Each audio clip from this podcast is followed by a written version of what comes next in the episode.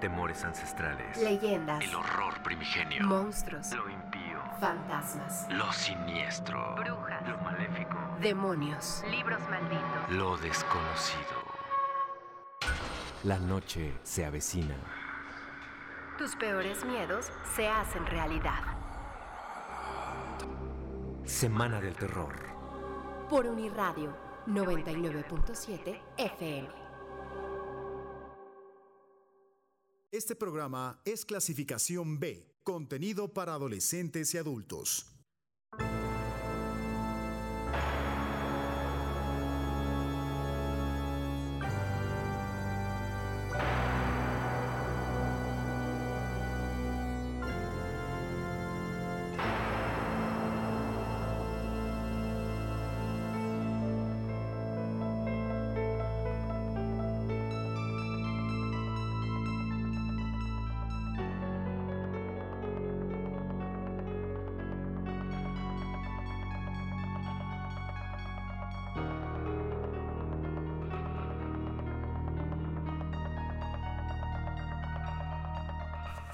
Hola, ¿qué tal? Muy buenas noches tengan todos ustedes. Bienvenidos a la última, a la última edición de esta Semana del Terror. Ah, hoy, hoy finalizamos y para terminar este día es la parte 2 de películas de música, películas de terror y música. Y nos quedamos con muchísimo, muchísimo, muchísimo en el tintero cada programa, cada, cada fecha, cada, cada día que estuvo dedicado a diferentes temáticas y hubiera sido sin ningún problema el mes del terror y todavía nos hubiéramos quedado cortos. A mi derecha está mi queridísimo Luis García. Hola, ¿cómo estás, amigo? Buenas Con noches. Con mucho frío. Hace mucho frío acá en la estación. ¿Quién No sé si tiene qué? que ver con, con esta semana del terror, pero eh, eh, hoy, hoy más que otros días se siente muchísimo el frío. Normalmente cuando en una película de terror eh, comienza a bajar la temperatura, Exacto. Aparece o hay una aparición de algo. ¿Sabes eh, cuál sería el momento en que preocuparnos? Si comienza a formarse Bao mientras hablamos, corremos todos. Ahí sí ya... Más vamos, adiós. Hay que comenzar a rezar, sacar mi magnífica, mis anjuditas y todas esas cosas que uno tiene. Alonso a mi izquierda, ¿cómo estás? Buenas noches. Hola, muy buenas noches. Qué bueno que nos acompañan este viernes. ¿Qué tal el frío? Muy, híjole, de otro, de otro planeta, de otra dimensión. Este, y, oye, y, y ahorita estaban platicando fuera, de, fuera del aire, pero bueno, antes de eh, saludar también a nuestro queridísimo Sam, que le tocó estar del otro lado de la cabina como toda esta semana, Pero él viene bien resguardado del frío. con su mantita y toda la cosa. De Snoopy, además. Así es. Y nuestra productora, productora locutora Arlet, que anda también por allá eh, en la producción.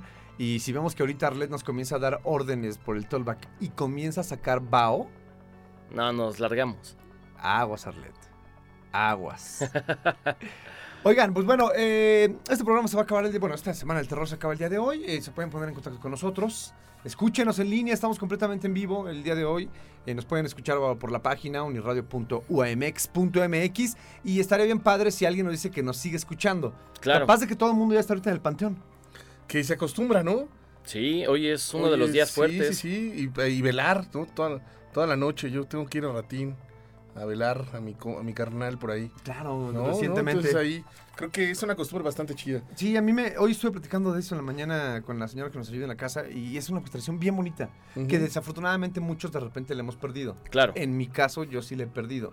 Y es una tradición mexicana maravillosa que ojalá y nunca se pierda para ir a, ir a visitar a nuestros difuntitos, Sí. fiestear con ellos una vez más, cenar, echarse La- a lo mejor un chingere. La ¿por que sí no? me sacaría de onda es esa, esa, esa tradición de desenterrar a tus muertos y que pasen una noche contigo, ¿no? En ciertos, en cierto país. Eso ya está mucho Eso- más mortuorio. Eso sí, ya me sacaría un poquitito de onda. Ya está mucho más bizarro, pero, pero bueno, ir a echarse un chinguerito con, con el ¿Cómo no? Sí, sí, sí, hay que acompañar, eh, comer, velar, lo que ustedes estén eh, como acostumbrados, pero háganlo, que no se pierda.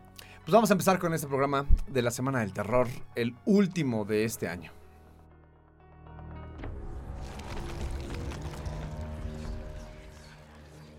Películas de los años 80.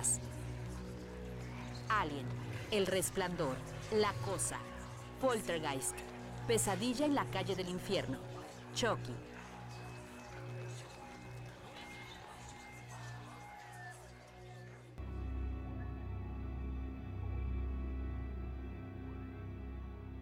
Ya lo escucharon, vamos a comenzar con películas de los años 80. Rápidamente, no olviden que pueden ponerse en contacto con nosotros. El teléfono en cabina 7222 70 59 91. Mándenos también algún mensaje de texto o WhatsApp al 7225 91 36 33. Acaba una eh, una pe- un pequeño comentario antes de iniciar. Alien y El Resplandor son películas, lo sabemos, de finales de los 70 pero debido al tiempo del día de ayer y a la importancia, creemos, y muy pegaditos de los 80 hicimos también esta pequeña especie de eh, Licencia licencia, poética. poética. Alonso. Espacio temporal.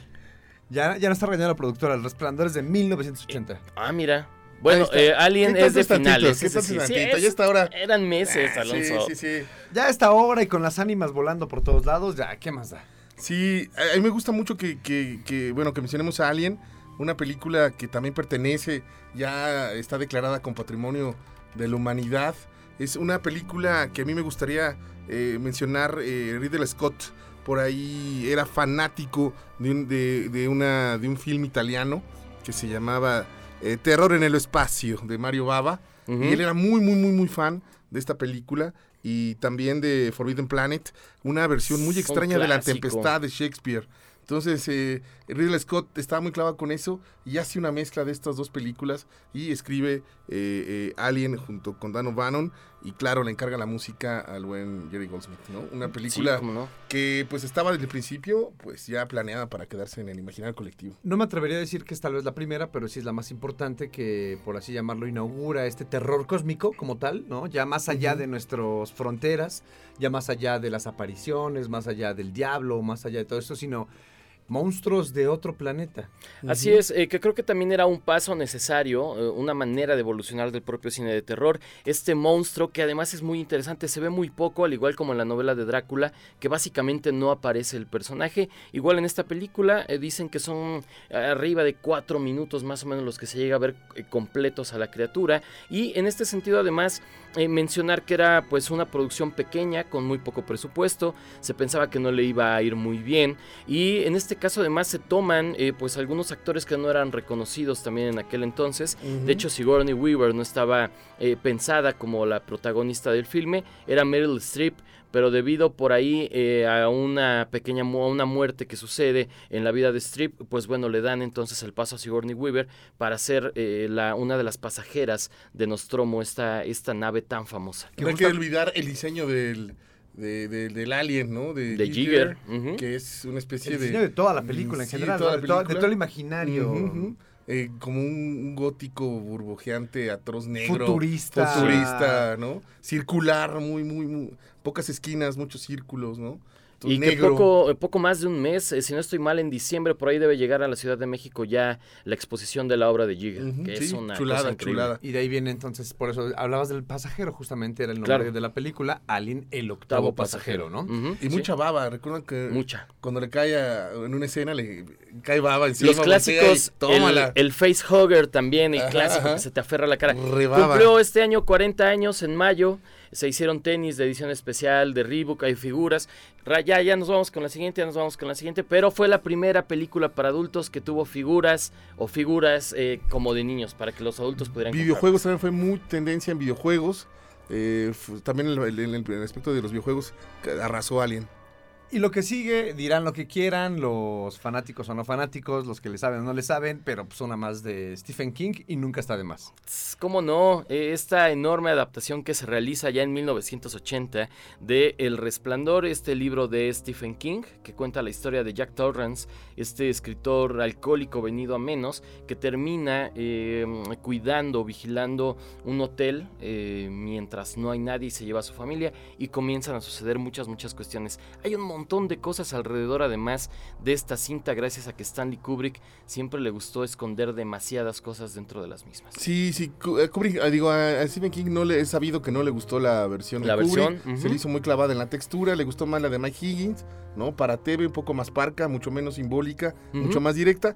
Pero bueno, Kubrick se- le dio le dio otra dimensión a la novela de, de Stephen King y hizo un peliculón. Y Jack clásico. Nicholson también, ¿eh? No, Jack Nicholson, claro. Y terminó siendo también teniendo tal vez una de las escenas eh, más eh, emblemáticas del cine de terror. Estoy de acuerdo. Una de ellas puede ser este... eh, el de las gemelas, ¿no? Sí. Este El pasillo, pasillo. gigante, larguísimo, donde están las gemelas que van caminando. Cuando va Dani en el triciclo, en el ¿cierto? tri- y el segundo, tal vez, el famosísimo donde está la puerta rompiéndola. Sí. Ese, ese asomar esa cara. ¿Sabes es cuál es un agregaba remake, yo? ¿no? Es un remake. Ajá, yo agregaba el del elevador. Con la cuando se sangre. abre. Cuando se abre y sale toda esta mm, La marea de sangre. Y el, y el final, ¿no? La foto final. Digo, cuando está él, Jack Torrance, celebrando, también digo, es ¿Cómo no? Ahora, escenas que nos... A mí por lo menos me gusta mucho la escena cuando está eh, en el salón, ¿no? Que ya que comienza a llegar todos estos fantasmas que aparecen allí. Eh, me, me gusta muchísimo escena, pero bueno, hay muchísimas más que queremos hablar, eh, porque la parte de los 80 es una, es una década maravillosa de las Claro. películas de terror. La Cosa, que es otra película también de terror, extraña, ¿no? De, Sí, de otro tipo no. de terror. De Sí. Carpenter. Y es muy curioso porque esta, esta, esta película se basa en una novela de John Campbell de 1938. Desde el 38 ya estaban hablando exactamente de, de alienígenas ancestrales que se estrellaron en la Tierra. Y desde esa, y este, este buen Carpenter quiso hacer le- la, la reescritura de esta novela, pero quiso ser exacto. Entonces, lo que vemos en esta versión es lo que pasa, lo que pasa en la novela. Que es básicamente una masa amorfa que se va comiendo todo lo que Exacto. aparece. Que llega del eh, espacio, además. Que llega del espacio y que se come todo lo que está a su Y se transforma en lo que se Puede come. tomar la forma de Eso las es. personas también. Y de ahí viene el final que todos se siguen preguntando quién de los sobrevivientes, McGreedy, yo si creo. son en verdad humanos o no. Y hasta la fecha sigue diciendo, no vamos a decir nada, el, no el yo nada". creo que se queda, es el alien, mano, ¿no? No podemos irnos eh, antes de que nuestra productora nos corte, sin hablar, yo creo que tendría también una de las películas más emblemáticas de los 80 del terror y que además eh, también fue formó parte de Pesadillas y una vez más imágenes completamente se quedaron del psique, Poltergeist. Sí, un fenómeno que, bueno, que toma el nombre de un fenómeno paranormal que donde eh, los, los, los fantasmas o las apariciones hacen movimientos de objetos y demás cuestiones. Una familia en la cual llegan a, a vivir a una casa muy muy linda y empiezan a suceder todas estas cosas. Una, mm, una película también rodeada de un montón de leyendas, donde un montón de productores, incluso la pequeña que, que es la protagonista, murió también eh, eh, los 12 debido a circunstancias muy raras. Es sí. Ah, el director es nada menos que nada más que Toby Hooper, Sí. el director de Masacre en Texas. Ujú. Entonces, es una- la gran producción, la primera gran producción de Steven Spielberg. Él estuvo detrás del guion, estuvo detrás de la selección de los actores, y entonces fue su primer gran éxito. y tal vez una de esas escenas, justamente las que mencionaba, es cuando está la niña en la televisión. Sí, frente al televisor. están aquí, ¿no? a altas horas de la madrugada. La televisión se enciende, está la estática, cuando comenzamos ya a entrar también a este terror mucho más eh, moderno, por así llamarlo, donde las apariciones y las ánimas se meten a espacios que es la televisión, y la niña extiende la mano, y de la televisión sale esa suerte como de mano que lo toca para poder hacer ese contacto. Poltergeist es una... es toda una joya, ¿no? Ya nos están preguntando por acá si Pesadilla en la calle del infierno se vale. Le has atinado Claro, porque claro. es justo la que sigue, eh, toda una historia, ya lo hemos platicado en toda la semana, sin querer queriendo Freddy Krueger entrado, que es justamente la historia de este personaje que, que mataba y violaba y entraba a tus sueños y te asesinaba en esos sueños. Un slasher onírico, por decirlo de alguna manera. Un slasher que también va desde, desde el humor, que era muy también de la época del 80. También Toby Hooper, ya con versiones posteriores de Masacre en Texas, lo hicieron más a lo, a lo cómico. Bueno, no tan payasesco, pero sí le tiran un poco al, al humor muy negro, ¿no? Coqueteos también del cine gore, Ah, mucho cinegor, mucha sangre. cosa que comenzaba también, no había tanto el coqueteo del gore. No, y, su- y sugerencias sexuales, ¿no? Hay que entender también que el gore tiene que ver mucho también con el cuerpo desnudo, el cuerpo femenino, como el fetiche a alcanzar o destruir en este caso, ¿no? Y termina siendo entonces Freddy Krueger este personaje que por fin es el único personaje que entra a tus pesadillas y en tus pesadillas, en el único momento que uno está tranquilo, que es su cama, entra y te mata en tus sueños. Algo muy eh, íntimo, como lo mencionábamos, un lugar en el cual estás expuesto y, y donde este asesino serial sobrenatural eh, tomaba partida. Nos acaba de llegar otro mensaje al 72 25 91 36 33. Dice: Hola terroríficos, todavía los estoy escuchando. Eso le... Gracias. Yeah, gracias. Sí, sí, sí, gracias. Por ahí también nos preguntaban, pues ahí en la, en la calle del infierno. Y lo mejor, antes de que seguir y que la productora se va a enojar, pero no se puede enojar, es que estaría bien bueno que este día de hoy, que es con el que cerramos, nos llamen, nos manden mensaje, nos marquen y nos digan qué les pareció la semana o si tienen alguna también una recomendación de alguna película de terror que seguramente se nos fue y estaría increíble que también como se comunicaran. Este, este feedback siempre es importante con la gente. Uno más por acá, viernes 13 y claro, Halloween. Saludos de Sergio. Claro. Claro, también. Que los hemos mencionado también. El día de ayer estábamos platicando. Oye, antes de que se nos pase, quiero recordarles que la música de The Thing, bueno, La Cosa, es de Eri Morricone. Solo hay dos películas en las cuales Carpenter no hizo su, su música y ahí está una de ellas. Y lo chido es que Eri Morricone hizo una especie de camaleón, un trabajo camaleónico, que parece que es Carpenter, ¿no? Sí, claro. Lo hace con cintas y todo. Olvida, olvida sus westerns y por acá dice que se mete con las voces macabras que utiliza. Y sabes, por ahí Morricone. cuenta una cosa también, una curiosidad, que le habían llegado cuando iba a empezar eh, o estaba pensando también tomar el proyecto de The Thing, le llega otro, otro guion que era de un extraterrestre. Bueno, se trataba nada más y nada menos que de E.T. Él decide votarlo y quedarse con la Y cosa. hizo bien. Aunque no le fue muy bien en taquilla a The Thing, debido a que Sí, E.T. ¿no? sale el mismo verano. culto. Su bolsillo yo creo que no le... No, Le ganó no Spielberg en eso. Pero, Pero ya es de culto, ¿no? Pe- sí, Sí, sí, pero claro. ¿saben algo? Hoy, hoy esta noche llegan los fantasmas, hoy esta noche llegan las ánimas, pero no se preocupen, porque siempre hay alguien que nos puede salvar. Como debe ser. ¿Y saben quiénes pueden ser? Sí. Escúchenlo. Yeah. Ellos nos pueden salvar en cualquier noche. Solamente llámenles. Y vendrán a salvarnos a todos nosotros de esas ánimas, Yeah. fantasmas, apariciones y demás cuestiones. Esta es la semana del terror.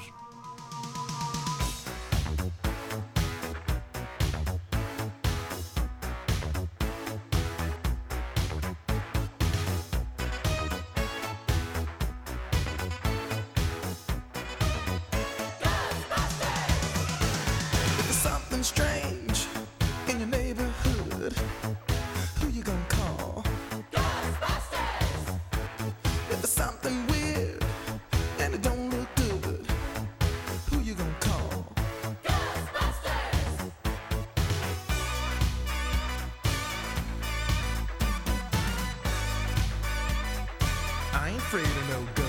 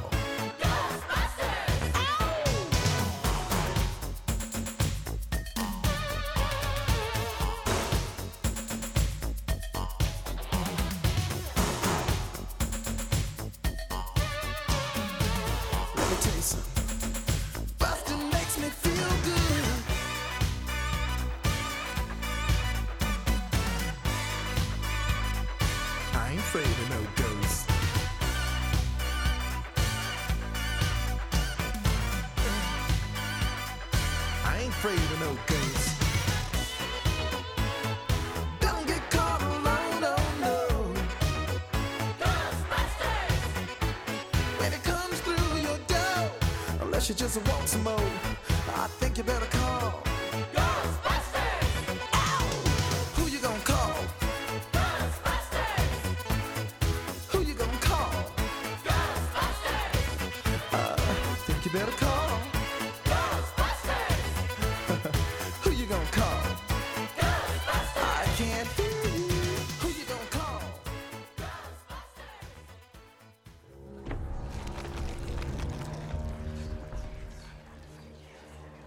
Películas de los años 90. It, Drácula, Candyman, La invención de Cronos, Scream, Sé lo que hicieron el verano pasado, El proyecto de la bruja de Blair.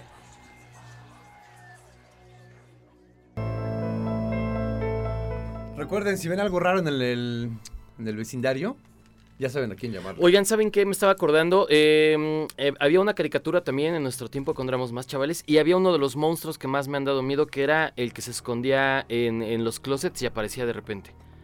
¿Se Sí. acuerdan? Uno que se alimentaba del miedo de los niños, que era como una rata bigotona. Ajá, sí, sí, sí. Ese también me sacó Era el espantaniños. A mí me Ajá. sacaba de onda porque también en, en las cuestiones de ovni, que es cosa que me gustaba, decían también eso, ¿no? Que por Sí, ahí claro. los ovnis, eh, bueno, los aliens se escondían en los closets y salían en la noche para poder abducirte o robarte partes de- del cuerpo, Del cuerpo. Eh, para poderlo estudiar. Ay, qué hubo. miedo. Bueno, vamos con películas. Eh, empecemos. Drácula, Drácula, un clásico que Drácula se ha tratado infinidad de veces, de infinidad de formas, pero una de las más famosas tal vez sea la película noventera, el Drácula de Bram Stoker, donde salía el famosísimo Keanu Reeves. Sí, hombre, y estaba también por ahí Gary Oldman. Gary Oldman, que lo hizo muy, muy bien. Y que nos daba una buena adaptación, me parece, de la, de la novela, con muy buenas actuaciones, eh, con, Winona. con Winona Ryder además. Entonces, em, me parece que también tiene algunas de las escenas más interesantes del cine. Por ahí también la de cuando chupa el conde Drácula la, la navaja y hace esta expresión de... Ay, eh, como de, de éxtasis al probar la sangre, es algo increíble. Y además de que Drácula, bueno, las películas anteriores de Drácula, desde Nosferatus, que nos ponía un Drácula más como viejo, eh, horroroso, feo, hasta los Dráculas que nos ponían a este Drácula eh, Sensual. sensual, inmaculado. En esta, en esta versión, se tocaban estos diferentes Dráculas, porque estaba desde el Drácula Claro. de Gary Oldman eh, con sexapil hasta el Drácula monstruoso, feo, horripilante. Que es ayudado además por eh, eh, Tom Waits, ¿no? En, Así en este es. papel. Aparece por ahí también Tom Waits. Una, una película que también, se- que, que la estética es muy, eh, si bien no respeta la, la época, es como muy steampunk, ¿no? Está como en ese, en ese, en ese escenario, eh, los lentes, una, una película que le apuesta mucho a la sensualidad, a la historia, se clava muchísimo en la historia de amor, ¿no? De él buscando a ella. Que se termina como- siendo redimiendo un poco a la Ajá, Drácula, ¿no? ajá. Por todo lo que uno puede hacer un hombre por él, o una mujer. Y en por el realidad, pues Drácula no tiene salvación, ¿no? Se irá al infierno y arderá forever en el infierno. Y otra película que sigue es algo que no yo hasta la fecha sigo sin atreverme a decir tres veces en un espejo. Candyman. Así es, eh, basado en, en un cuento de Clive Barker, eh, de ahí retoman este Candyman, que es una especie de boogeyman, que se aparece, y como lo dice Mariño, una vez que dices ese nombre tres veces frente al espejo. Candyman, Candyman, Candyman. Era este personaje que se aparecía, se convertía en abejas y te, al aparecer te degollaba completamente la cabeza. exacto. Una película también un clásico de, de los 90. Hay muchas películas que nos van a quedar. Vamos a mencionar solamente parte de lo que es estas películas de terror adolescente, ¿no? ¿Recuerdan cuando salen las abejas de retrete? Eso, qué terror, Sí, ¿no? claro. Estar ahí. ¿Qué, qué sería con un espejo sentado en el retrete. Y Dick El es- eh, las películas de terror, que también es el slasher, las películas de terror de juveniles, ¿no? Que era Scream, Sé lo que hicieron el verano pasado, y toda una desbandada de películas de ese estilo, eh, que si bien o mal no daban miedo, pero sirvieron y hicieron su cometido. Oye, y creo que además es muy importante, y aquí tú lo mencionabas mientras hacíamos una pequeña junta para decir qué películas iban a entrar, el soundtrack de estas películas siempre fue muy importante. Sí. En los 90, eh, sobre todo en los 90, eh, cuando una banda podía estar, o un grupo podía estar en un soundtrack de una película relativamente grande, casi casi aseguraba una gran parte de las eh, mensualidades de su casa para futuros eh, momentos, ¿no? Porque, y justamente en esas películas eran unos muy buenos soundtracks, con muy can- canciones completamente famosas que iban a pegar. eh, y bueno, ahí fue parte de Scream, sé lo que hicieron el verano pasado, y otras tantas más. Y hay dos películas que no podríamos dejar de no hablar. Sí. Una de ellas, Cronos. Cronos, y creo además ahí entra ya como rápidamente o alargándonos eh, toda la obra básicamente de Guillermo del Toro que ha sabido como ahí reinventar y hacer muchas cosas interesantes con estos coqueteos entre lo gótico, lo macabro, eh, tomando leyendas, monstruos, creaciones de su cabeza. Y, y lo que me encanta de, de lo que hace de, de este Guillermo del Toro y la literatura que de fantasía es que mezcla la realidad de una manera, la ruptura es a veces imperceptible, ¿no? La ruptura es eh, muy Es muy fina esa ajá, capita. entre la realidad y la ficción, ¿no? Y si queremos hablar de algo mexicano de terror, yo, y esto va a salirme del guion, pero yo quitaba Cronos y ponía la telaraña. Ah, ¿se acuerdan de la ¿Cómo telaraña? no? Eso era Sí, todavía claro, mucho más horripilante y creepy. Y La hora marcada. Y la hora marcada. la también. hora- esas dos series son unas series importantísimas en el terror De y que culto. estaba del toro en esas, Y las vacaciones en las vacaciones. vacaciones del terror. Sí, Ajá. que tuvo una segunda parte todavía peor que la primera, pero va- va- es de culto, es, es tan mala Pero- que es muy buena. Y que terminaba dando miedo. Sí, sí terminaba sí, dando sí. miedo. Yo recuerdo, yo recomiendo una película que se llama de Isa López que dice que se llama Vuelven. Véanla también. Está Ah, entre la sí, sí, realidad sí. de los padres desaparecidos y el terror. Y para cerrar este bloque, que esa productora es implacable, todo un fenómeno en la, industria, todo un fenómeno en, en las películas de terror, todo un fenómeno porque nunca aparece nada, pero a muchos nos dio miedo, pero sobre todo por la mercadotecnia y cómo se formó y cómo se logró. ¿Sabes que ayudó muchísimo que mm, eh, la supercarretera de la información, es decir, el Internet o la Internet, estaba apenas ahí como tomando forma? Y entonces ellos aprovechan y hacen, eh, recrean o, o hacen una leyenda alrededor de esto, Que es la- página, el ¿no? proyecto de la bruja de Blair, diciendo que lo que iban a proyectar, esta especie de documental ficción, eh, era algo que ellos habían encontrado en las cámaras de estos chavales que se habían perdido, crearon lo- los, este, lo- los afiches con donde decían que estaban perdidos, esconden además a los, a los, A los actores, para que no pudieran salir, para que ya nadie supiera dónde estaban. Y, y todo esto ayuda a recrear y darle toda esta especie de, de, de vericidad a la película. Comprobando que la realidad no existe, ¿no? Que es una construcción social, man. Exacto. Porque realmente ese ejercicio hizo que todos creyeran de alguna manera el fenómeno de esta película. ¿no? Y terminó siendo tanto que, bueno, la gente fuimos en ban- desbandada a ver esta película. claro. Esta famosa película que era un caso real. O por lo menos así nos me había vendido, que era la historia de unos jóvenes que se van a buscar eh, una supuesta leyenda de una bruja Sí. de una zona que es Blair eh, y terminaban al final de cuentas encontrándola.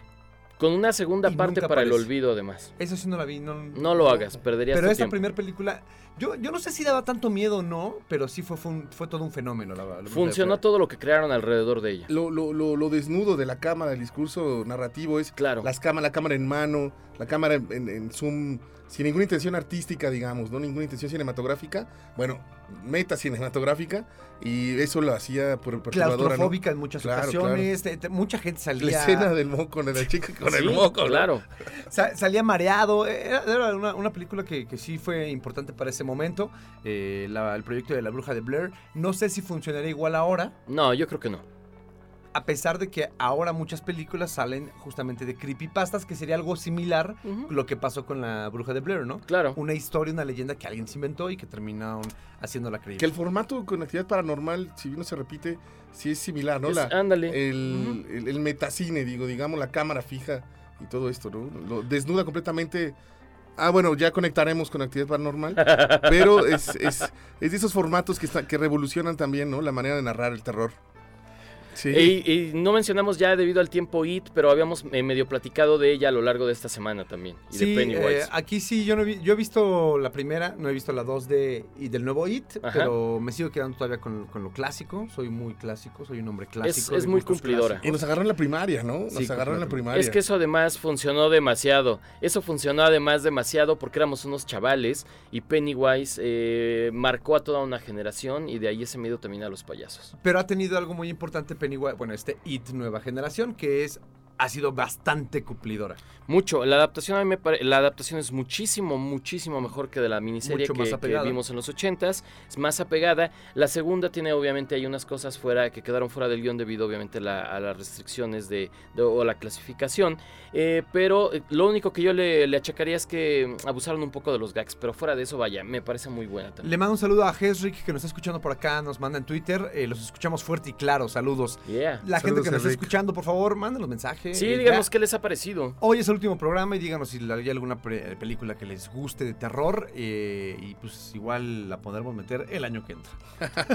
Vamos a un corte, regresamos la Semana del Terror, el último programa de la Semana del Terror. Este programa es clasificación B, contenido para adolescentes y adultos.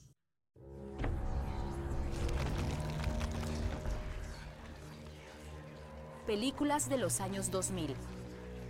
Los otros. El aro. Actividad paranormal. El conjuro. La bruja. Get Out. Hereditary. Suspiria.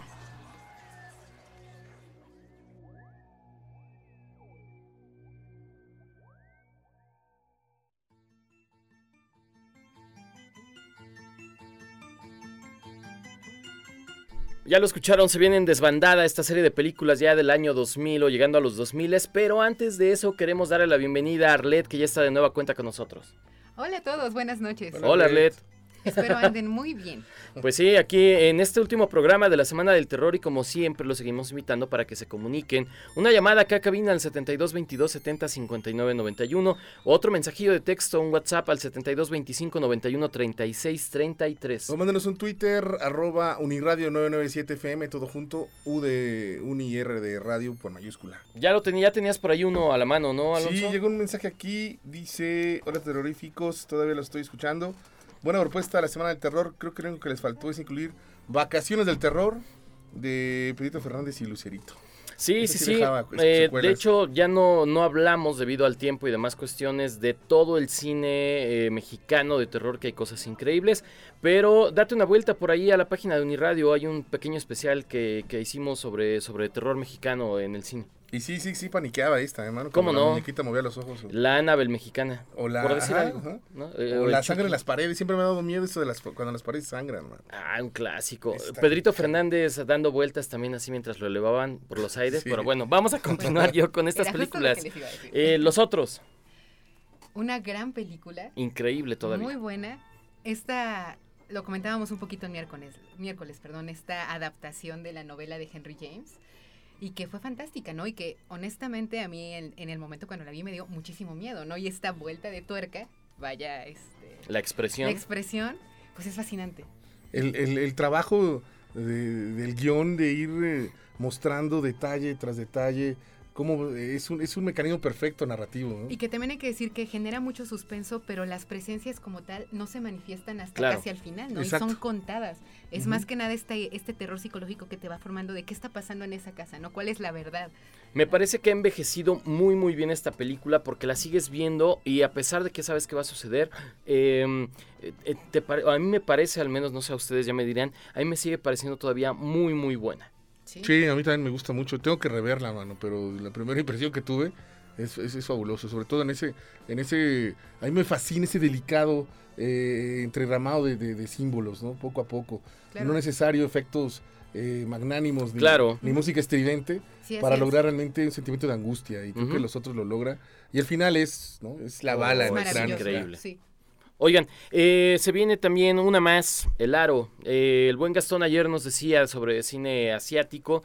No podíamos también pasarlo por alto. Es, eh, tendríamos o necesitaríamos mucho tiempo para hablar de todo él, pero Sí. es innegable la influencia que tuvo además en el cine de Hollywood. Y creo que también lo que me resulta importante de esta película es que si bien con Poltergeist ya se está metiendo esta idea de la tecnología, realmente con el aro y ahorita más adelante con actividad paranormal que también la vamos a tocar, pues ya es de plano generar como este miedo ya a- al contexto actual, ¿no? Eso, lo moderno, la tecnología que nos puede provocar ese pavor, ¿no? Y que es algo tan cercano a nosotros. La maldición ya no es una piedra con un lazo, ¿no? Claro. Ya es un, eh, es un video, un, be- un beta que lo encuentran unos chicos en una, en una cabaña, ¿no? Y creo que también lo, lo bueno es también incluso cómo la música va evolucionando.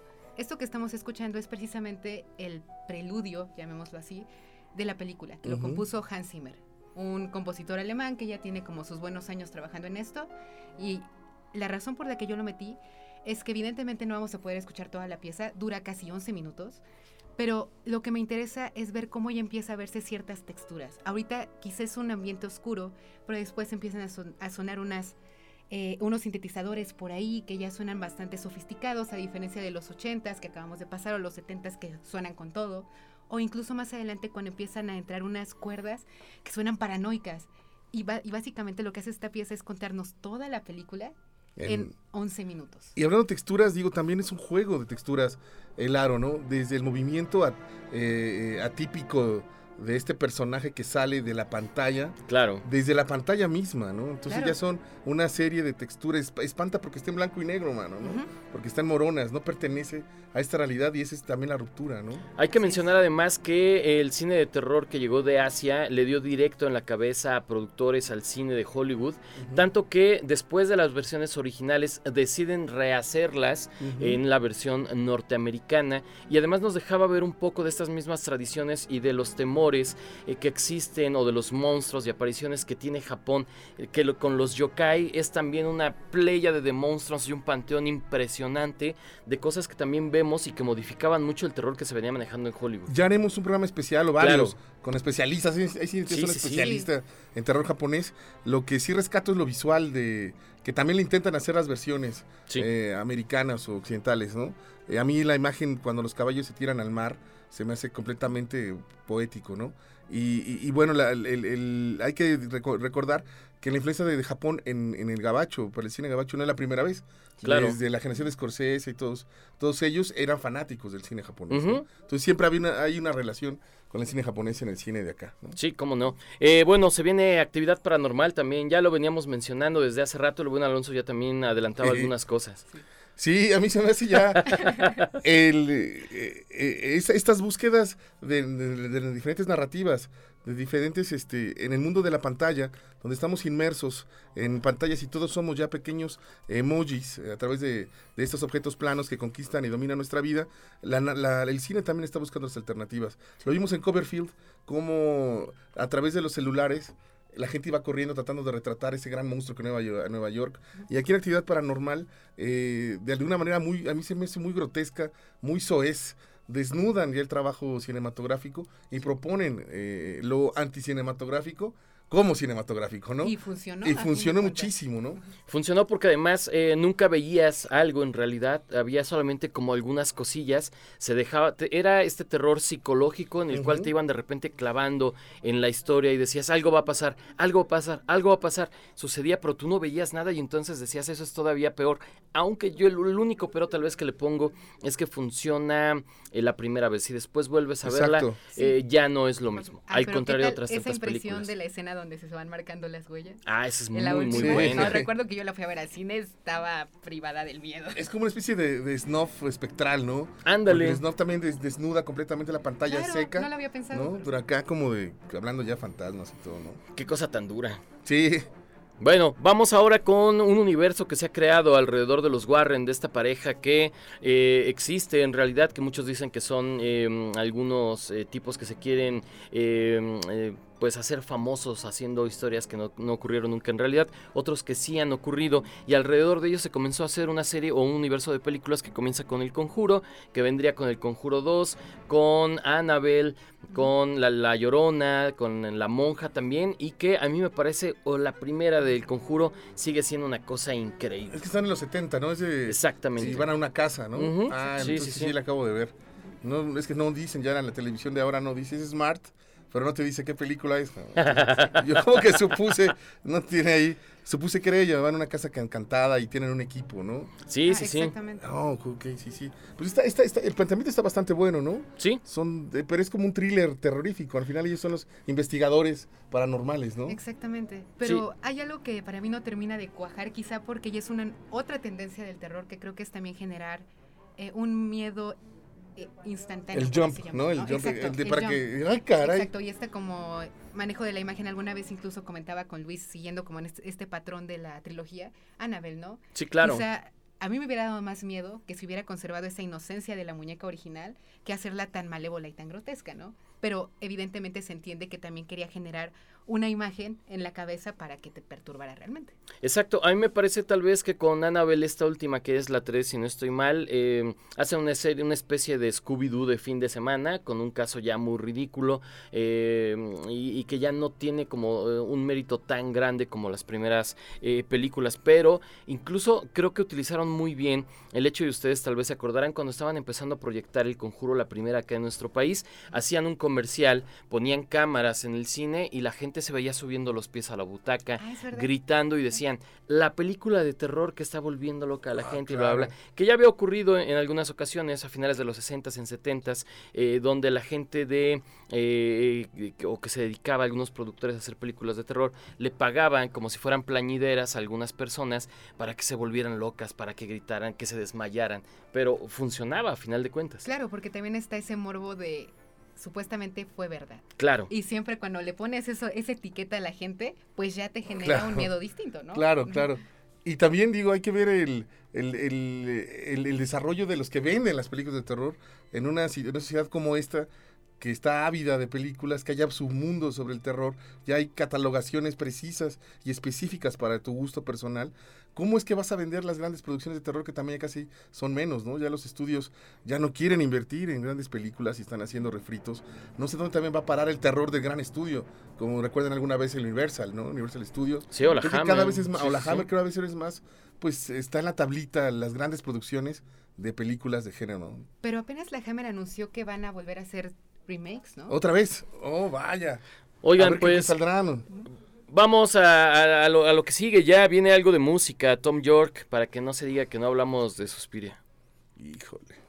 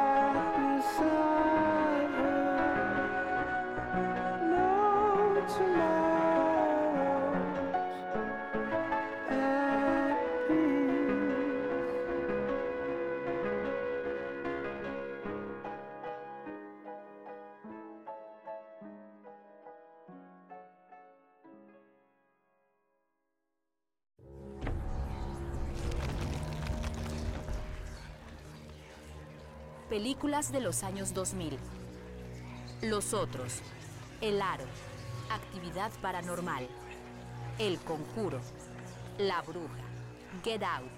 Hereditary. Suspiria.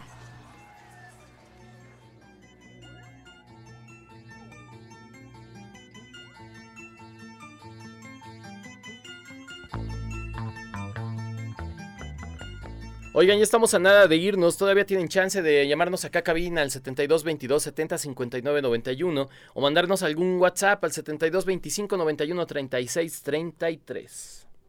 Muy bien. Y ahora vamos con lo que para mí es una de las mejores películas de terror que se han hecho en, En la todos los tiempos, sí. Estoy de acuerdo. también estoy de Y eso que ya tiene algunos añitos. Sí, 2015. 2015. Fue cuando salió esta maravilla llamada Una La Bruja. chulada, retomando el folclore, aquellas leyendas de Europa de las brujas, y hace una cosa brutal e increíble. Increíble. Ujú, ujú. Raya, creo que es el, el- el regreso a lo básico, ¿no? Sí, claro. En algún momento el terror estaba muy ligado a la tradición eh, eh, oral y creo que esto, esta, esta película lo logra de una manera increíble, ¿no? Solo que ahora está el cine, ¿no? Claro. Y Sí. déjame quedo con esa idea y quiero hablar un poquito de lo que estamos escuchando, que es el maravilloso score que hizo Mark Corbin, un compositor canadiense que ha tenido bastante popularidad a partir de este trabajo.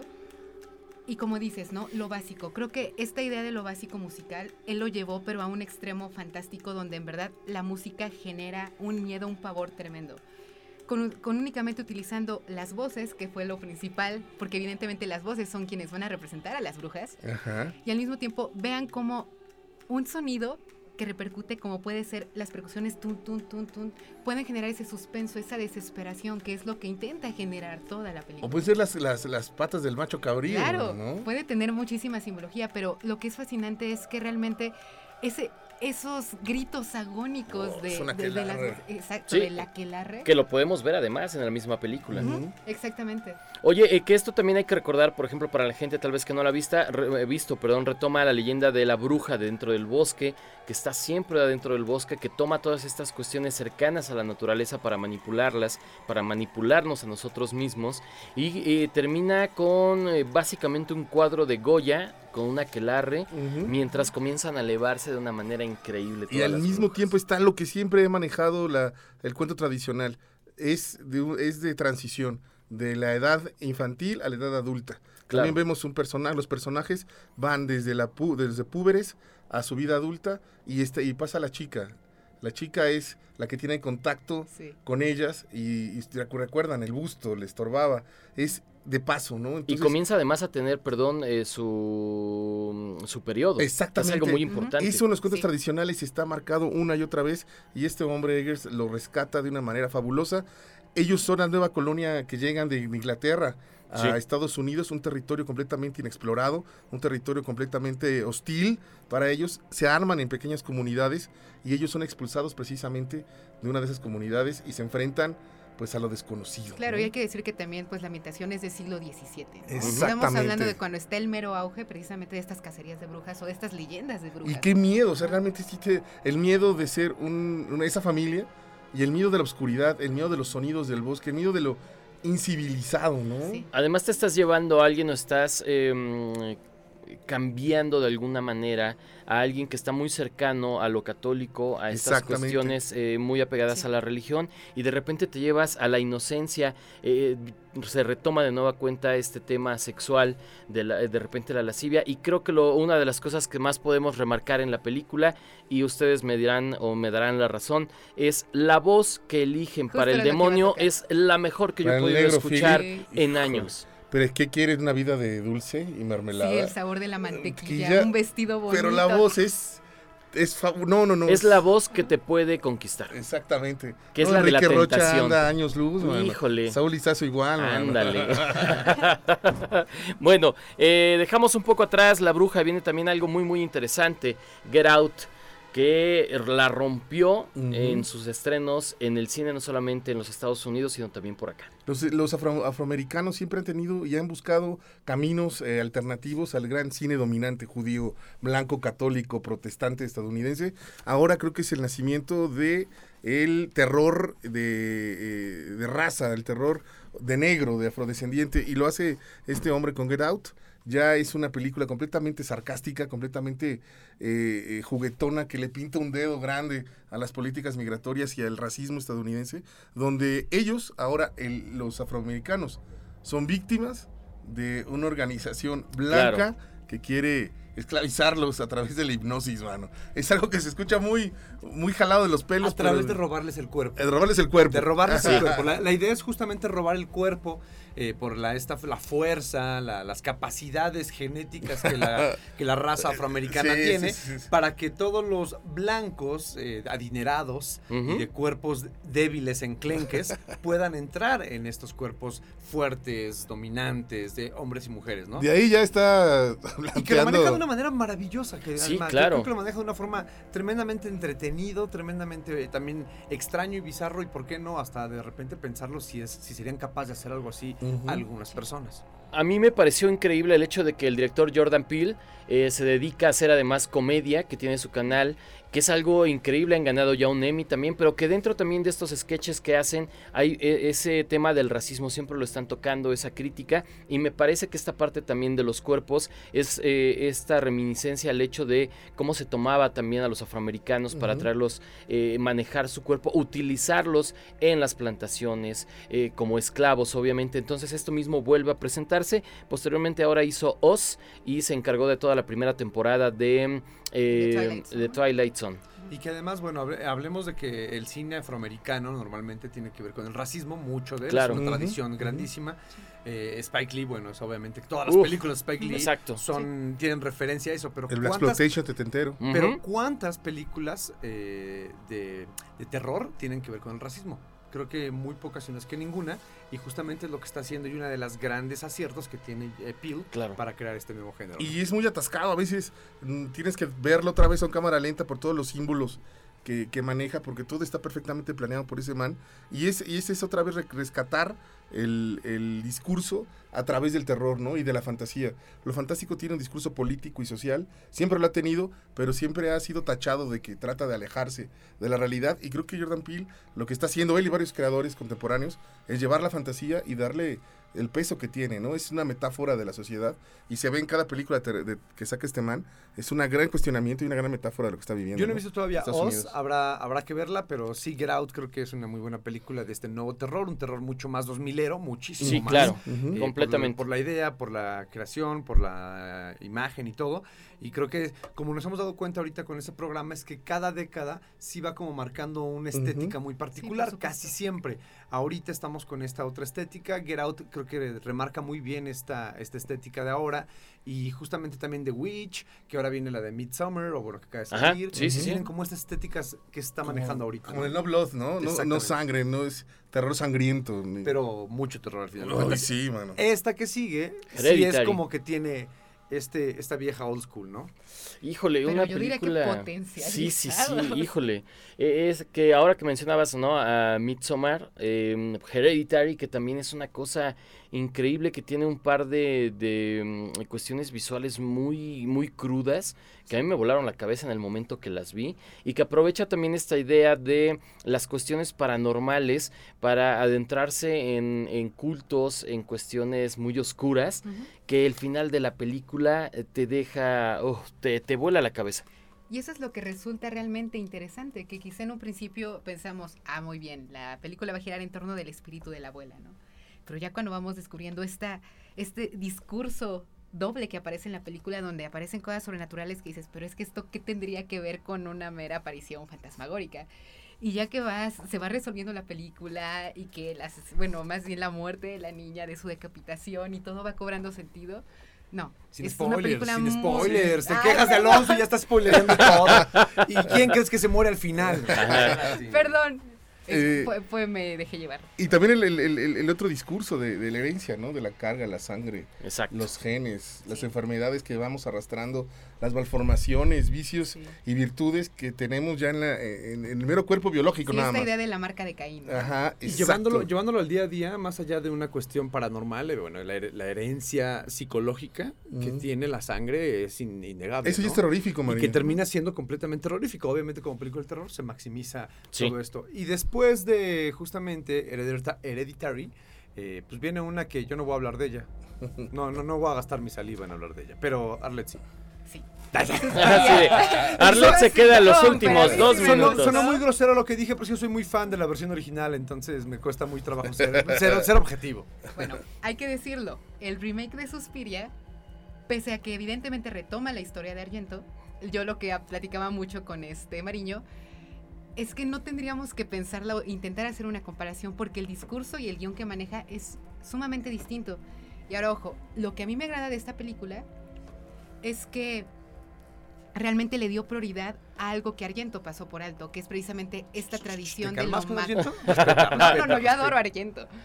eh, la tradición de lo oculto que puede tener la danza, ¿no? Lo macabro. Yo les mencionaba que si algún día tienen la oportunidad de verlo antes, vean un ballet canónico que es La consagración de la primavera de Igor Stravinsky. Que rápidamente hago un resumen de qué trata. Es la época todavía prehistórica. Una tribu va a hacer un rito para la tierra. Entonces, evidentemente, ¿qué pasa en- al final en el ballet? Una mujer tiene que bailar hasta su muerte porque tiene que ser sacrificada. Claro. Y ese discurso es precisamente lo que intenta retomar Suspiria, evidentemente a la par de otros temas que ya tiene que ver con psicoanálisis, pero me parece que el guion y la película está muy bien hecha, incluso la fotografía, que retoma como ese ambiente oscuro que se está viviendo en la época. Recordemos también las vacantes, ¿no? Ujú, Esas danzas frenéticas Así es. donde los cuerpos salían muy lastimados. Y creo que también plantea mucho esta idea, que también hay que decirlo, Pina Bausch, que fue una coreógrafa Claro. de, de danza contemporánea. Vean a Pina Bausch, está en internet. Sí, exactamente. Ella es quien empieza a plantear como esta idea, ¿no? En la danza que no tiene que ser bella, ¿no? Que es Ujú. grotesca, que nos está hablando acerca de lo Repet- primitivo pequeñas del cuerpo. repeticiones, ¿no? Oye, perdón, y aparece en Midsommar también esta idea de la danza. Exactamente, del Sí, ritual. mira. Pero Midsommar estaba leyendo que es el terror de la mañana, Sí, claro. del día, de la luz. siempre hay luz, siempre hay luz. ¿no? Eh, Hereditary es el terror oscuro, bueno, que es en la noche, y el terror a luz de día, que también es una Es- variante del terror, ¿no? Es brutal la película también. Y para cerrar de Suspira, yo no puedo tomar en cuenta, yo no puedo tomar en serio una película de terror que el su soundtrack no me da miedo. Ah, bueno, ahí Ah, sí. O sea, ahí, yo no puedo tomar en cuenta, sí, no puedo de- hablar en muy, serio de eso. Muy, muy mal. Sí, sí, Pero- primero escuchan el soundtrack, después No, pero ver sí, la vean, al película. final de cuentas, siempre no. lo interesante es ver todo este tipo de películas para que ustedes se queden con su, con, con su propio eh, idea, si decir si está buena, si está mala, si les gusta o no les gusta. Porque para muchos pueden decir, yo he conocido gente que dice, La Bruja de Blair no me da miedo, Hereditary nunca me da Sí, miedo, claro. etcétera, etcétera. Pero bueno, es básicamente, nosotros lo que hicimos fue dar esta pequeña... eh, Un paseo. un paseo muy rápido de todas estas películas, intentando coquetear un poco con la música, porque es imposible hablar de todo esto en tan solo dos días. Sí. y además recuerden que lo verdaderamente terrorífico está acá afuera, está el, es, es- es el SAT, las pruebas de embarazo, no, no, Y nosotros. Ajá, me quedé sin chamba y tus compañeros de trabajo. No, Mariño no se refería a eso. No, no, yo tampoco a ustedes, sino en general, ¿no? En general. Sí, no, yo No los quiero. En mi radio nos amamos. Ajá. Eso sí es terror, hermano. No, pues bueno, tenemos que cerrar ya este programa, nos tenemos que ir cerrando. Eh, agradecemos muchísimo a la gente que nos haya escuchado, muchísimo a la gente que estuvo durante toda esta semana, o por lo menos que hayan quedado con nosotros durante Sí, un muchísimas gracias. Eh, es increíble, maravilloso salió, ojalá y el año que te lo podamos hacer. Y por qué no, en una de estas, a lo mejor en algún programa se vuelve a repetir una suerte de, de- de programa especial. Agradezco muchísimo también a Sam que estuvo por acá, eh, muchas gracias también aquí a- al equipo que estuvo en la Semana del Terror, Alonso, muchas, muchas No, gracias. gracias por invitarme al estudio. Aprendí muchas cosas, man. Yo también. yo Que no también. dije, pero aprendí. Sí. Pero mi No dio investigación tiempo. hizo que aprendiera. Sí. Arlet y Luis, que fueron dos de las partes de las mentes que- creativas que ellos iban por un día y pues terminó siendo una semana. Gracias, Mariño. Esa fue culpa mía. Ándale, sí, sí, sí. Eh, qué cosa tan chévere poder tener esta semana para hablar de un montón de cosas alrededor del terror, que está ahí, que ha estado siempre y que seguirá estando, aunque nosotros eh, ya no andemos por este plano. La cosa es, eh, pues, muchas gracias también. Ojalá que la gente lo haya disfrutado. Esperemos que sí. Y nos vemos el próximo año, idealmente. Sí, así que creamos o no en todas estas cuestiones paranormales, en todas estas cuestiones de terror cósmico, en las leyendas que, tan, que tanto platicamos, en las películas, en la música, en la literatura, se crea o no, ahí existe, ahí está, por lo menos en letras, por lo menos en imágenes, Claro. y siempre van a estar ahí y seguirán saliendo. Entonces, yo siempre digo que pues mejor no crean y véanlo. Y ahora hay, Te un- lastima hay- menos. hay un boom de, ter- de cine de terror mexicano que también hay que estar al pendiente. ¿eh? Porque- Belzebud por ahí que creo que Sí, es muy, muy bueno. Nos, nos quedaron muchísimas cosas de las cuales hablar y no llegamos eh, como una parte todavía más, más actual de un montón de cosas, pero ahí están, denles una oportunidad y creo que lo más importante, y lo hemos venido mencionando a lo largo de todos los programas, no dejemos perder las tradiciones de nuestro país.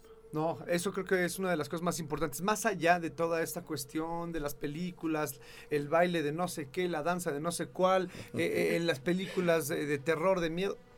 Lo mexicano son cosas increíblemente hermosas Sí. eh, y así como de hermosas también pueden ser increíblemente terroríficas. Claro. Entonces tenemos para dar y regalar nosotros. Gracias a todos. Chao. Linda noche. Bye. Bye. Temores ancestrales. Leyendas, El horror primigenio. monstruos, Lo. Fantasmas, Lo siniestro. Brujas. Lo maléfico. demonios, libros malditos. Lo desconocido. La noche se avecina.